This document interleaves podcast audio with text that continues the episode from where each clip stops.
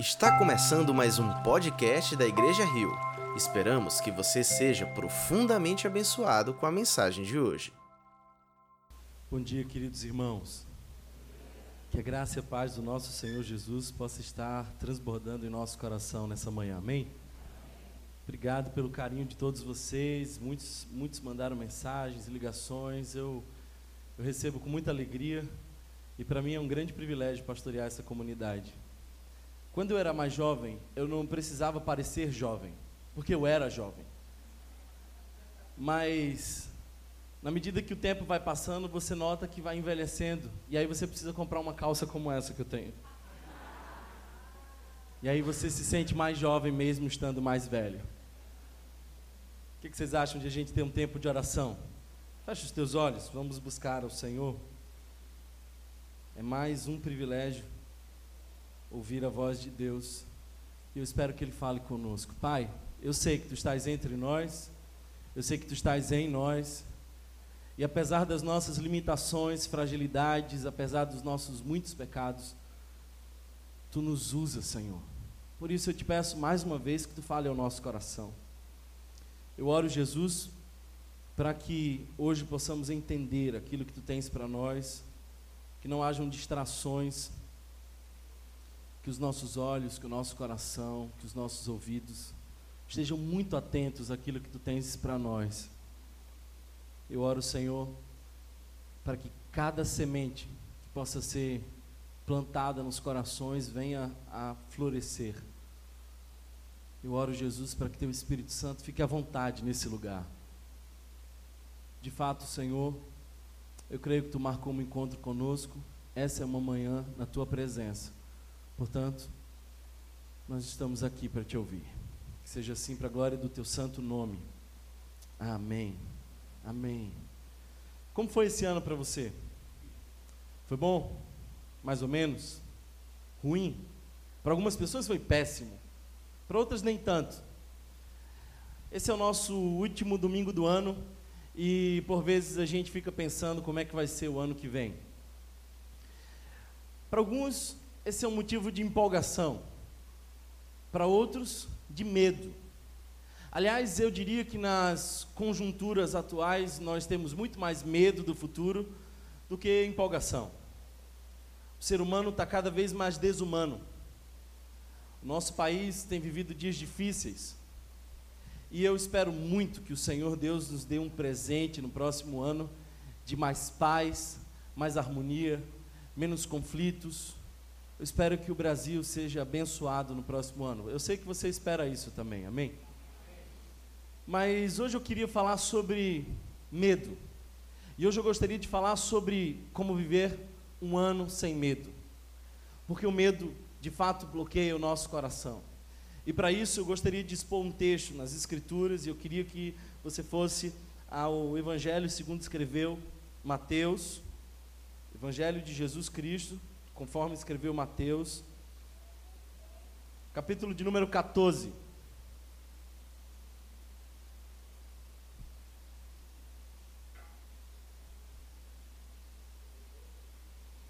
Nós vamos ler do verso 22 em diante.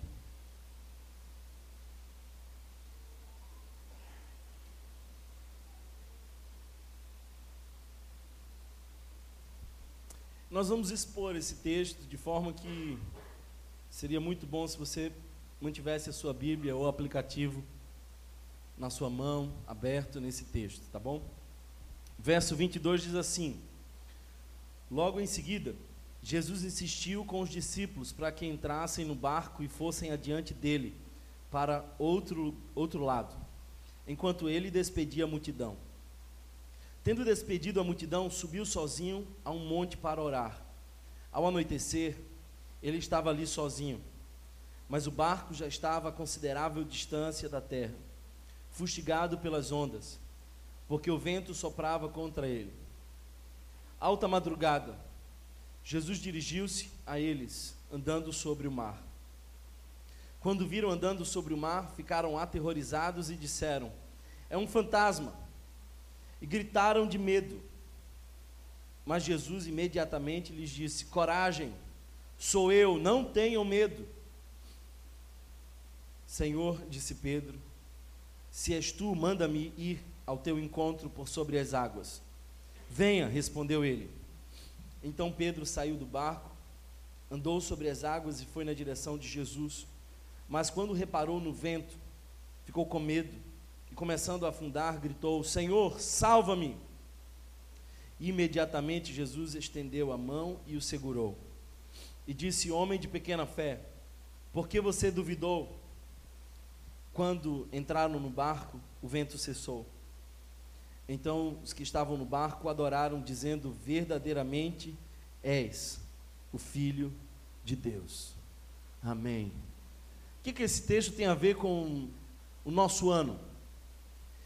É fato que quando chega no final do ano a gente vai sentindo o cansaço de um fim de uma maratona, mas a gente ao mesmo tempo continua, porque sabe que a linha de chegada está bem próxima. Esse foi um dia bem cansativo para os discípulos e para Jesus também. Foi cansativo porque eles estiveram todo o tempo com muitas pessoas que queriam ouvir Jesus. Mas esse também não foi só um tempo cansativo, foi um tempo precioso e inesquecível. Porque eles viram um grande milagre, o milagre da multiplicação dos pães. Você consegue imaginar sair daquela cena pensando como pode vir tantos pães de cinco pães? Somente Deus poderia fazer coisas assim, e eles ficaram de fato bem impactados com aquilo. Mas ali na frente eles tinham um lago de Genezaré. Essa era uma região de montanhas. E às vezes os ventos refratados pelas montanhas agitavam as águas.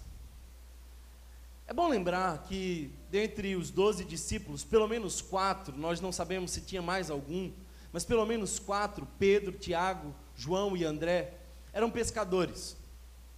Eles estavam acostumados a lidar com ventos, com mar, com navios. Bem, essa era a realidade deles. Mas eu quero que você olhe para o texto e no verso 22 e 23 nós vemos algumas lições muito importantes para nós. Você bem sabe que quando eles entraram no barco, eles enfrentaram uma grande tempestade. E aquela tempestade deixou eles aterrorizados. Mas é bom lembrar como essa tempestade começou. Porque o verso 22 diz o seguinte: Logo em seguida, Jesus insistiu com os discípulos para que entrassem no barco e fossem adiante dele para o outro lado, enquanto ele despedia a multidão. Não é interessante que eles iam enfrentar uma grande tempestade e como o nosso Senhor sempre sabe de todas as coisas, sabia que eles iam enfrentar uma grande tempestade, e assim mesmo Jesus insiste, dizendo: entrem no barco e vão adiante, eu chego lá depois. Que tipo de Deus é esse que nos manda para a tempestade? Como é que Deus pode insistir para entrarmos em situações tão difíceis?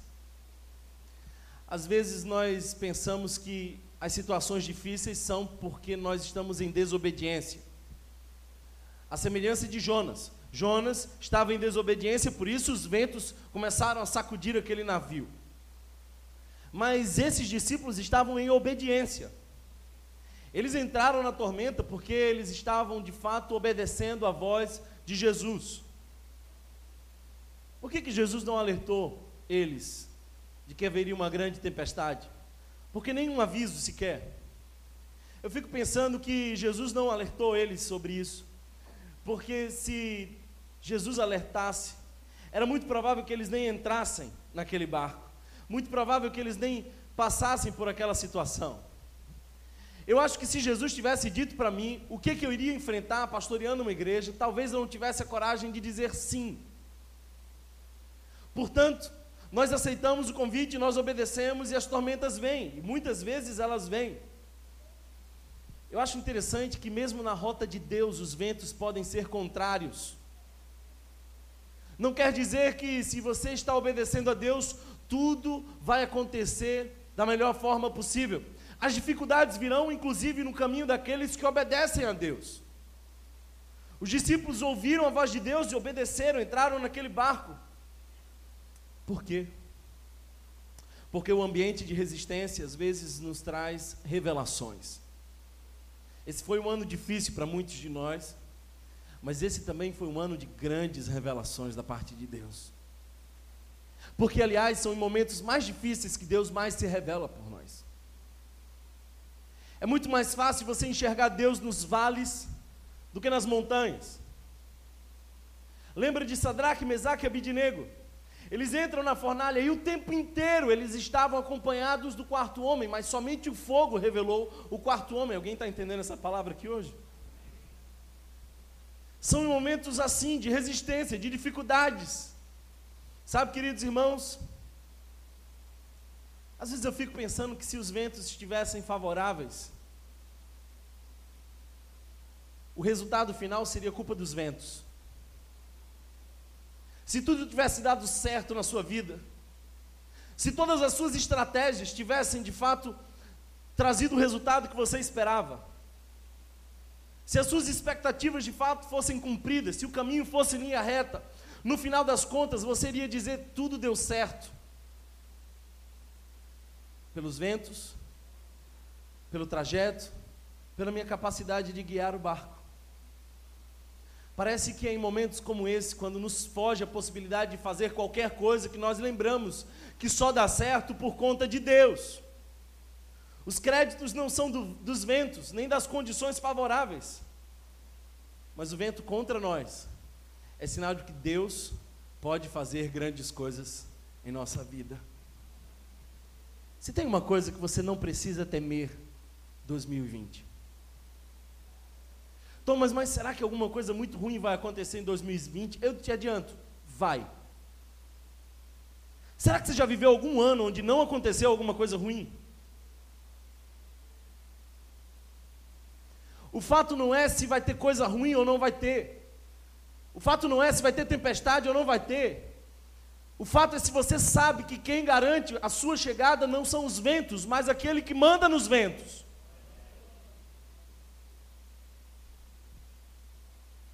Os problemas não são sinais da ausência de Deus. Eu vou repetir isso para você que murmurou o ano inteiro, os teus problemas não são sinais da ausência de Deus. Às vezes na rota da obediência, às vezes fazendo a vontade de Deus, os problemas virão. Lembra de, do rei Davi? Quando ele apenas era um garoto e foi ungido para isso? Aquela unção não levou direto ele para o trono, mas levou ele para as cavernas, para fugir da perseguição. E se você ainda duvida, olha para Paulo. Porque Paulo recebe ordens e direções, e em cada direção dessa, ele vai sendo machucado e triturado. Em Atos 13, ele foi enviado para sua primeira viagem missionária. E o que, que acontece lá? Ele é apedrejado. Ele estava obedecendo a voz de Deus. Depois ele queria ir para a Ásia, até que Deus manda ele para a Europa. E sabe o que acontece lá? Ele é açoitado. Depois Deus manda ele para Roma. Então, finalmente, será? Ele sofreu um naufrágio. A rota de Deus não é a rota mais fácil, é a rota mais segura. Alguém recebe essa palavra aqui hoje? Porque você pode estar seguro dentro de uma grande tempestade. Se Deus te mandou para lá. Talvez por isso Paulo, quando chega no final dessa viagem de Roma, ele diz assim: Eu quero que vocês saibam que tudo que tem me acontecido tem contribuído para o avanço do Evangelho. Sabe, queridos irmãos, eu espero que nesse próximo ano vocês estejam tão no centro da vontade de Deus que, mesmo no centro das tempestades, vocês não venham a temer. Thomas, onde é que está Deus no meio da minha tempestade. Se você for a Israel, e quem sabe um dia possamos ir juntos, você vai perceber que Jesus subiu um monte para orar. E aquele monte ficava em frente ao grande lago. E ele tem uma vista privilegiada dos seus discípulos enquanto estava orando. É bom lembrar que os discípulos já estavam há quase nove horas dentro daquele barco e a tempestade continuava jogando eles de um lado para o outro, enquanto Jesus do monte olhava todas as coisas. Deixa eu te dizer, nenhuma tempestade escapa dos olhares do nosso Senhor Jesus. Ele te vê no meio da tua tempestade, ele te percebe. Então, Thomas, por que não intervém? A tempestade já é uma intervenção dele. A tempestade é pedagógica. Existem coisas que Deus só vai ensinar aos pescadores no meio das tempestades. São momentos de aflição, de angústia, que o Senhor vai revelando a nós no seu processo pedagógico de nos mostrar dependência. Se não, olha o verso 25 e 26.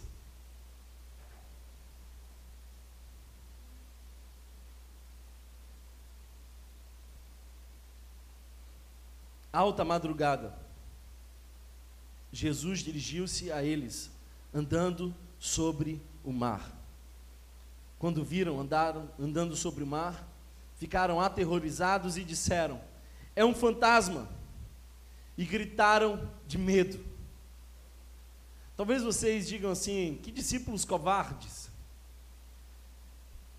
Havia uma lenda naquela época de que uma divindade dos mares aparecia no meio das tempestades para afogar os pescadores.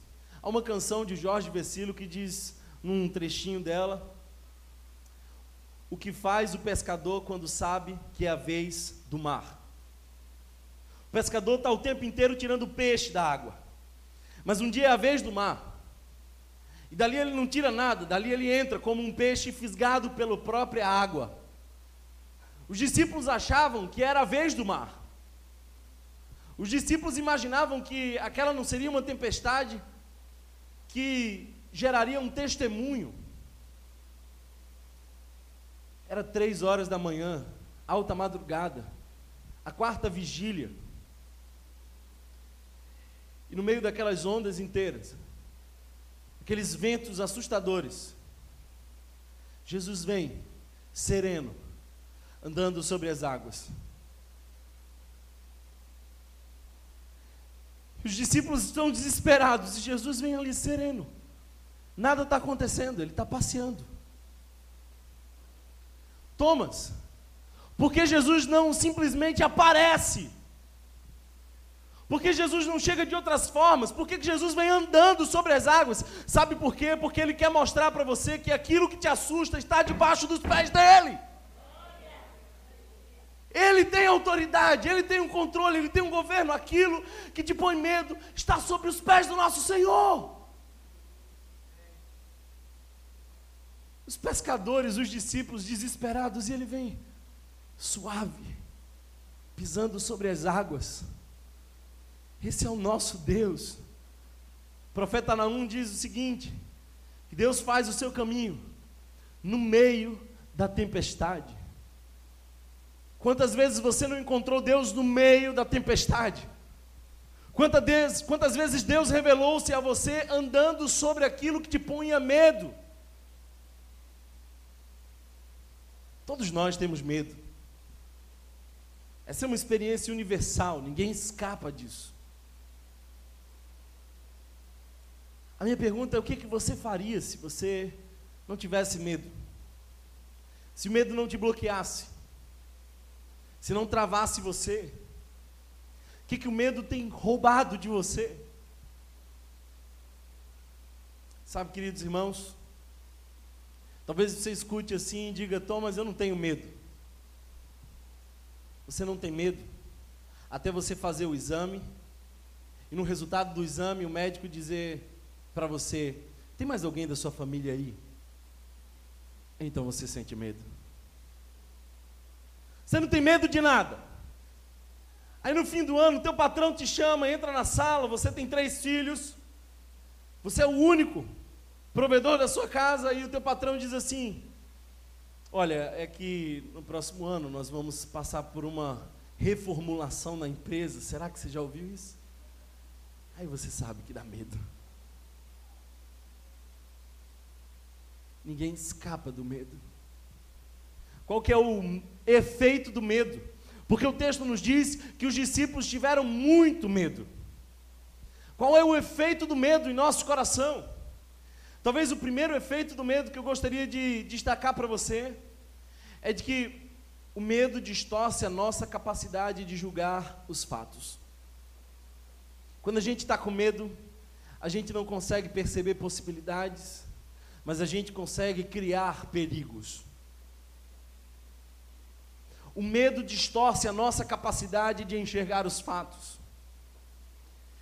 Não é interessante que Jesus era o socorro que vinha, mas eles achavam que Jesus era um fantasma.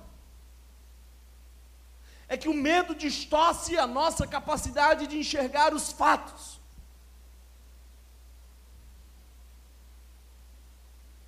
Isso me faz lembrar Agar, que tem que sair com seu filho, errando no deserto. E num determinado momento, já não havia mais comida, não havia mais água. O seu filho começa a chorar, então ela afasta o seu filho para não ouvir o choro da criança enquanto morria. Então ali aparece um anjo. E se você observa esse texto, você vai perceber algo interessante. A Bíblia nos diz que a intervenção daquele anjo é a seguinte: H, por que choras? Parece óbvio, não? Por que choras? Mas a Bíblia também nos diz que naquele momento, o anjo abriu os olhos daquela mulher e ela viu ali perto um poço.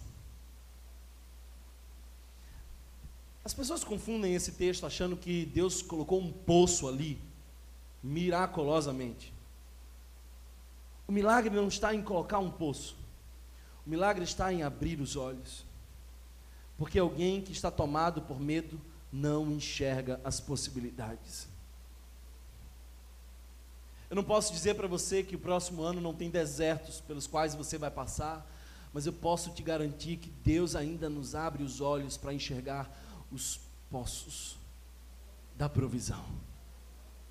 Tem alguém aqui que recebe essa palavra hoje?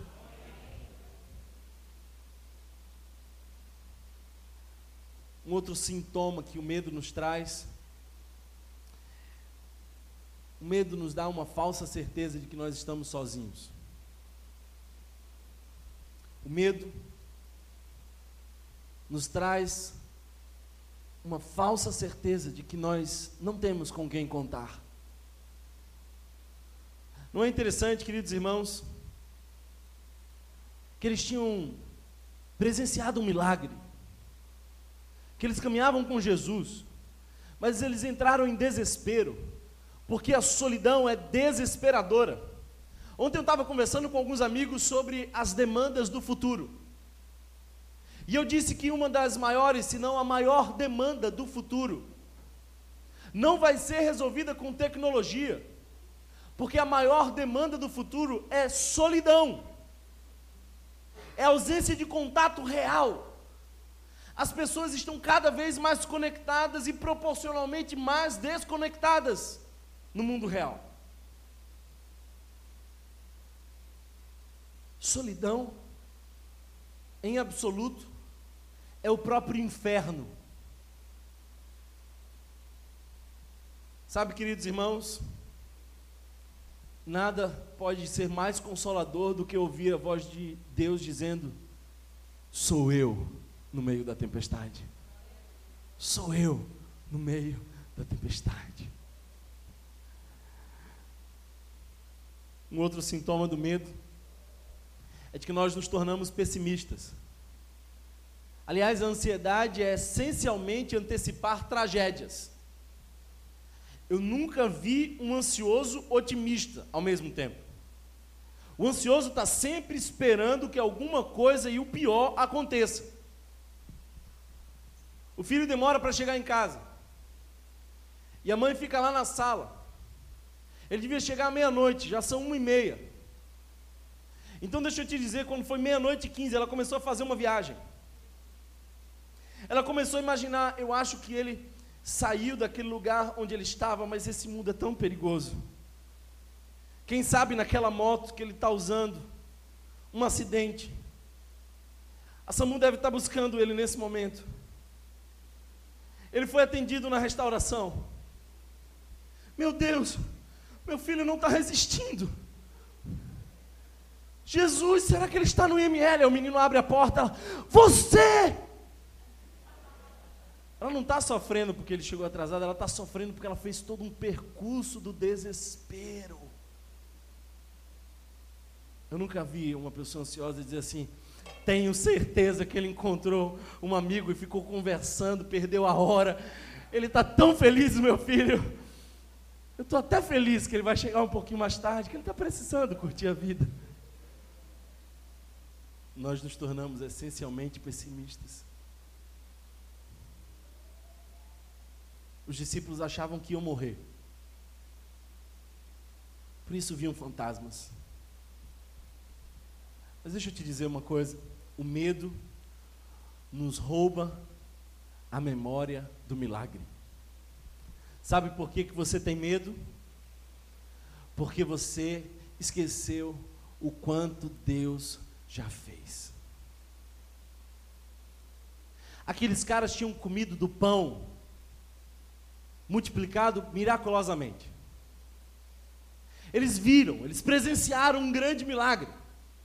Horas depois eles entram num barco e acham que vão morrer e acham que estão sós. Por quê? Porque eles não discerniram o milagre. Eles comeram o milagre, mas eles não discerniram o milagre. Você pode comer o milagre, você pode estar cheio do milagre e você pode não discernir o milagre, porque o milagre não é apenas para encher o seu ventre, é para fazer você confiar mais em Deus. Há um hino antigo que diz quantas bênçãos, diga quantas são, recebidas da divina mão, vem dizê-las todas de uma vez e verás surpreso o quanto Deus já fez. Se você está com medo, olha para trás e veja o quanto Deus já fez. O povo de Israel não olhava para trás e enxergava os milagres. Eles olhavam para frente e enxergavam os desafios. quando você só olha para os desafios, só enxerga as tempestades, você esquece quem te conduziu até aquele lugar. Vendo de fora é mais fácil. Mas será que se você estivesse dentro daquele barco, você ia agarrar na vela e dizer: gente, nós vimos Jesus fazer um grande milagre, e o barco sacudindo, e as ondas molhando tudo, arrastando tudo, e você gritava do meio do barco: Nós sabemos que Jesus é o Filho de Deus, e Ele nos mandou para cá, e nós entramos em obediência, então fiquem tranquilos, que é uma grande tempestade, mas maior que a tempestade, é um grande Deus. Você diria isso?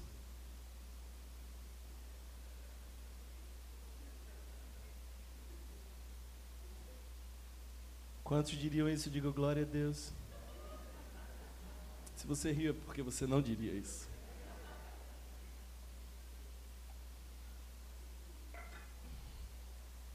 O que, que Deus fez por você esse ano? Quantas bênçãos, quantos milagres, quantas portas abertas. Olha para tudo que Deus fez para você esse ano. Quanto pão Ele multiplicou. Olha para esse ano e veja se faltou para você alguma coisa. Tente lembrar quantas vezes ele te abandonou nesse ano. Por que, que você está com medo?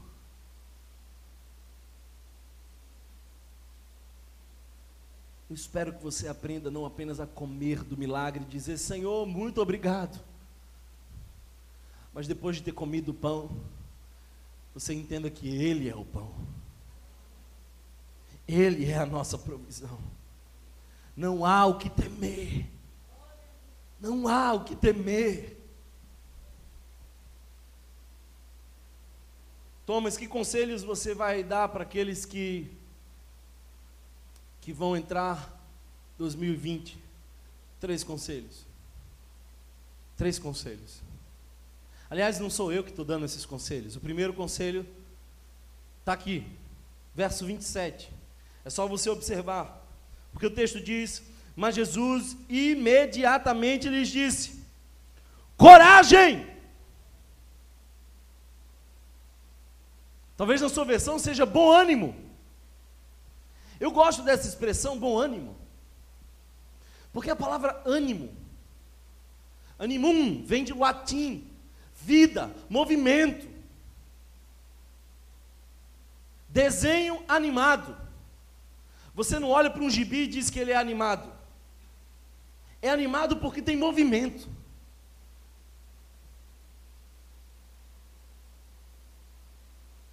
Se a gente olha para esse texto, o que a gente está percebendo é de que no meio da tempestade a gente não precisa exatamente de um milagre, a gente precisa ter bom ânimo, coragem.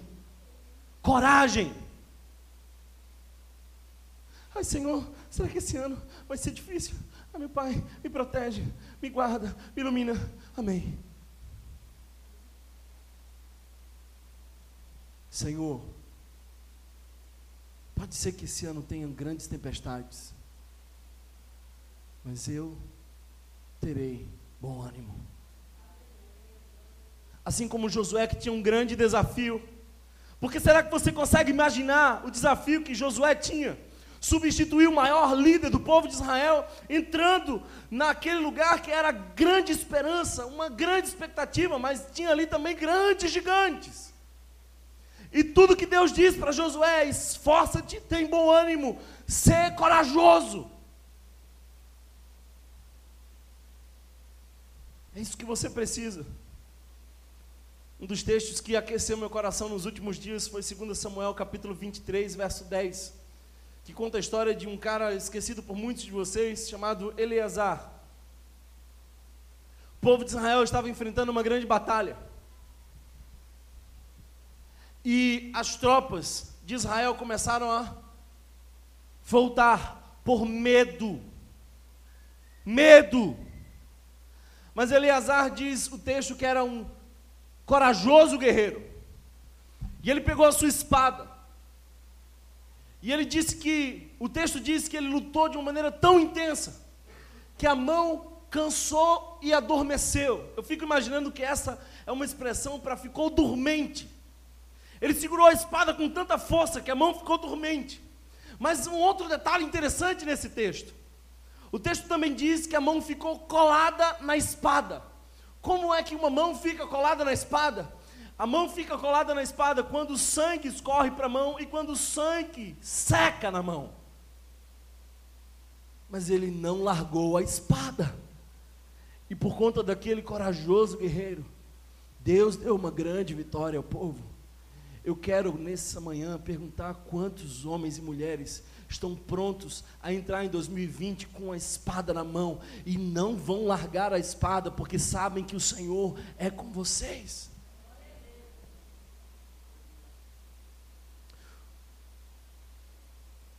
Jesus ainda disse uma outra coisa, o segundo conselho: sou eu. Sou eu. Aquela voz era conhecida.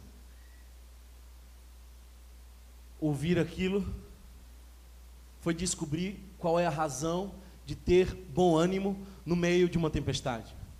Qual é a razão, Thomas, para eu ter coragem? Sou eu. Às vezes as pessoas me perguntam, Thomas, será que vai dar certo? Será que eu vou ter dinheiro para pagar? Será que a porta vai se abrir? Será que vai aparecer alguém? Você não devia perguntar isso. A única pergunta que você pode fazer no ano que vem é: Senhor, és tu? Porque se for ele no meio da tempestade, coragem, Bom ânimo. Bom ânimo. Quando eu leio o Novo Testamento, eu percebo Paulo caindo do cavalo, desesperado, cego, com medo. Aí ele diz assim: Quem és tu? Aí Jesus diz: Eu sou aquele a quem persegues. Mas Jesus também se revela a Ananias, pouco tempo depois. E Ananias não pergunta: Quem és tu? Porque Ananias já sabia que voz era aquela, já conhecia o Senhor. Por isso ele diz: Eis-me aqui, Senhor, eis-me aqui, Senhor. Você não precisa ter a certeza de que a tempestade vai passar. Você precisa ter a certeza de que Ele está com você no meio da tempestade. O terceiro conselho que Jesus vai dar é: não tenha medo. Não tenha medo.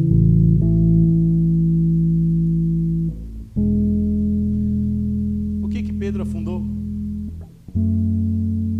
Disseram para você que ele tinha olhado para as ondas. Não é verdade. Mas será que você sabe por que, que Pedro afundou? Pedro até teve coragem por um tempo. É bom lembrar que eram 12 discípulos no barco e só ele topou sair dali. Só ele falou que ninguém falou. Não dá para rotular Pedro de um covarde. Você consegue imaginar? Jesus ali caminhando, os ventos ruivantes. Então Pedro disse: Eu vou, Jesus, já que você mandou, eu vou. Eu vou, Senhor. Eu vou, Senhor.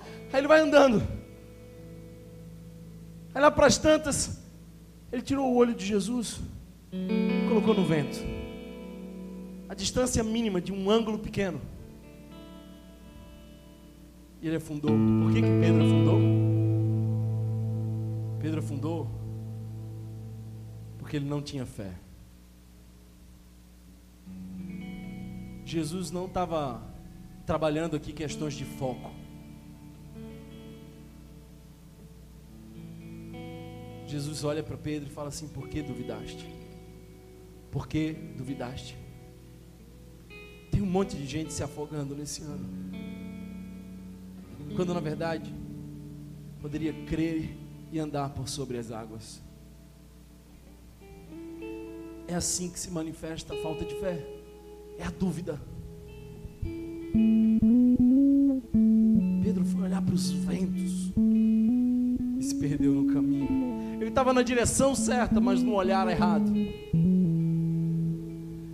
Se você observar o verso 28, você vai ver algo muito interessante. Senhor, disse Pedro, se és tu, manda-me ir ao teu encontro por sobre as águas. Venha, respondeu ele. Então Pedro saiu do barco, andou sobre as águas e foi na direção de Jesus. Mas quando reparou no vento, ficou com medo e, começando a afundar, gritou: Senhor, salva-me! Eu gosto dessa expressão, aliás, essa é a segunda vez que aparece no texto a expressão imediatamente. Olha para o texto, verso 31. Imediatamente Jesus estendeu a mão e o segurou. E disse: Homem de pequena fé, por que você duvidou? Quando entraram no barco, o vento cessou. Então os que estavam no barco adoraram, dizendo: Verdadeiramente és o Filho de Deus. Sabe, é interessante perceber que problema de Pedro não foi foco. Aliás, deixa eu desmistificar uma coisa aqui. Tem, a gente vive hoje numa, numa sociedade muito influenciada pelos coaches que estão dizendo assim: você precisa de foco, você precisa de foco. Todo mundo tem foco. Tá bom? Se você vivia com crise, dizendo eu não tenho foco, você tem foco. O grande problema é onde você tem foco. Você tem foco nas coisas que não devia ter foco. Você persevera fazendo as coisas que não devia fazer. Aliás, você é muito focado, porque muitas vezes a nossa ruína, a nossa tragédia é o resultado de um foco no lugar errado. Foca em Cristo. Já é o bastante você perceber Jesus andando sobre as águas, então você agora já sabe que Cristo Jesus é suficiente para você. Pedro não estava exatamente caminhando sobre as águas, Pedro estava caminhando sobre a palavra de Deus. Andar com Deus é isso. É colocar o pé para Deus colocar o chão. Sabe, queridos irmãos, eu quero que você nesse momento entenda que Deus está te chamando a caminhar por fé em 2020. Isso quer dizer que você não vai ter certezas nenhuma sobre o chão, mas vocês têm toda, absoluta certeza de quem chamou você para andar. Agora, convenhamos, Pedro não tinha fé para andar muito sobre as águas, mas ele teve fé para não morrer afogado. Porque quando ele começou a se afogar, ele sabia por quem gritar. Jesus, salva-me! Porque tem vezes que você tem fé para andar sobre as águas, mas às vezes no desespero, a única fé que lhe resta é para gritar o nome de Jesus e dizer: Senhor, me socorre. Tem vezes que você sai do barco querendo andar para pegar na mão de Jesus, mas tem mas tem vezes que você está se afogando e tudo que você deseja é que Ele pegue na sua mão. Alguém recebe essa palavra aqui hoje? Eu sei que tem gente aqui hoje que precisa ser socorrido. Por isso eu gosto dessa palavra imediatamente. Quando o Senhor Jesus ouve o teu clamor, o socorro é imediato. Eu acredito que essa é a manhã onde Deus se levantou do trono para pegar na sua mão. Eu realmente acredito, queridos irmãos, que hoje é dia de Deus tirar você dos seus medos e colocar você no lugar seguro chamado fé. Tem bom ânimo. Não temas. Eu sou. Aliás, alguns teólogos dizem o seguinte: que as traduções desse texto também poderiam levar a crer que a expressão que Jesus traz no meio daquela tempestade não é só sou eu, é eu sou. Que diferença tem isso, Thomas? É que sou eu é uma expressão de alguém que está querendo se apresentar. O eu sou é aquele que está para além de qualquer adjetivo, o próprio Deus. Eu sou. Eu sou. Assim como Moisés ouviu, esses discípulos ouviam. Eu sou. Eu quero orar por você. Para que você coloque hoje diante do Senhor os seus medos. Para que você hoje passe a andar por fé. Eu quero orar por você para que você enxergue no meio dos desertos as fontes que Deus preparou. Para que o Espírito Santo de Deus possa abrir os seus olhos, para que você entenda que não há o que temer. Eu oro para que hoje você seja abraçado por aquele que te vê. Ele te vê no teu sofrimento, ele te vê. Toma posse dessa palavra. Está na hora de você discernir o milagre. Porque esse foi ano de muita provisão, de muito milagre. Mas não é possível que você entre no próximo ano temendo o que vai acontecer, se quando você olha para trás, tudo que você vê é a provisão de Deus. É tempo de andar por fé, num ano sem medo, por fé naquilo que Deus vai fazer. Nem sempre na rota de Deus as coisas serão fáceis. Mas mesmo no meio da tempestade, você pode ter bom ânimo. Eu quero orar por você que está vivendo tempestades, para que hoje a voz de Deus ecoe no seu coração dizendo: bom ânimo.